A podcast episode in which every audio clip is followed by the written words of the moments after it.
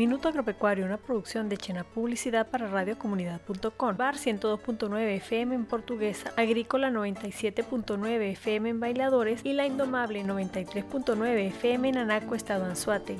A juicio de Fidel Morles, presidente de Socamajaguas, en vísperas de iniciar la zafra, los productores del sistema de riego Las Majaguas en el estado portuguesa se declaran en emergencia por no contar con la cantidad de diésel necesario para la reactivación de la factoría. Acotó que no han obtenido respuesta por parte de los entes competentes, por lo que se ven obligados a cerrar las instalaciones del central azucarero. Según Morles, existe un silencio por parte del ministro Wilmar Castro Soteldo, quien les garantizó el suministro de gasoil para llevar a cabo la cosecha de caña y hasta los momentos no ha cumplido con todo lo prometido. El gremialista hizo un llamado al presidente Nicolás Maduro y al gobernador Rafael Calles a darle prioridad al sector productivo. Mientras tanto, los productores siguen esperando respuestas para el requerido suministro de gasoil y así llevar a cabo la cosecha de sus siembras.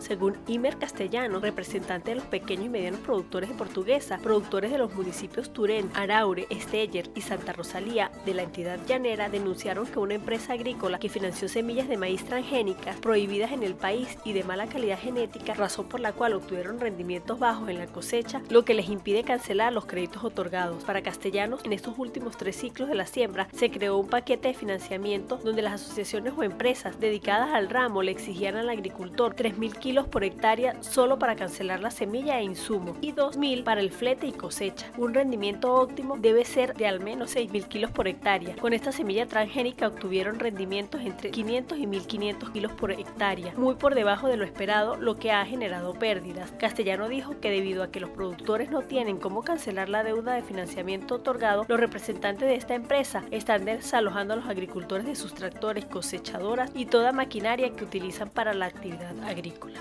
Según Ramón Goyo, presidente de la Asociación Venezolana de Exportadores ABEX, Venezuela actualmente exporta productos del mar y no café. Manifestó que son exportados camarones, cangrejos, langostinos, pescado fresco y langostas en sus distintas presentaciones, así como el cacao, y resaltó que estos productos se están enviando a Europa, Estados Unidos y Asia. A su juicio, los planteamientos hechos por ABEX a las autoridades venezolanas es que en enero del 2022 la economía del país debe abrirse completamente. Resaltó que mantienen conversaciones con las autoridades para hablar los problemas que tienen, como es el tema arancelario, el problema del combustible y las aduanas. Por otra parte, el coordinador de la Comisión de Puertos Aduana de la Cámara de Comercio de Puerto Cabello y segundo vicepresidente de Cámaras Carabobo, Jorge Aroca, señaló que la exportación de contenedores ha tenido un repunte del 28% en comparación al último semestre del 2020. Expresó que ha sido un movimiento importante de exportaciones, sin embargo la cantidad de agentes de aduana sí ha disminuido.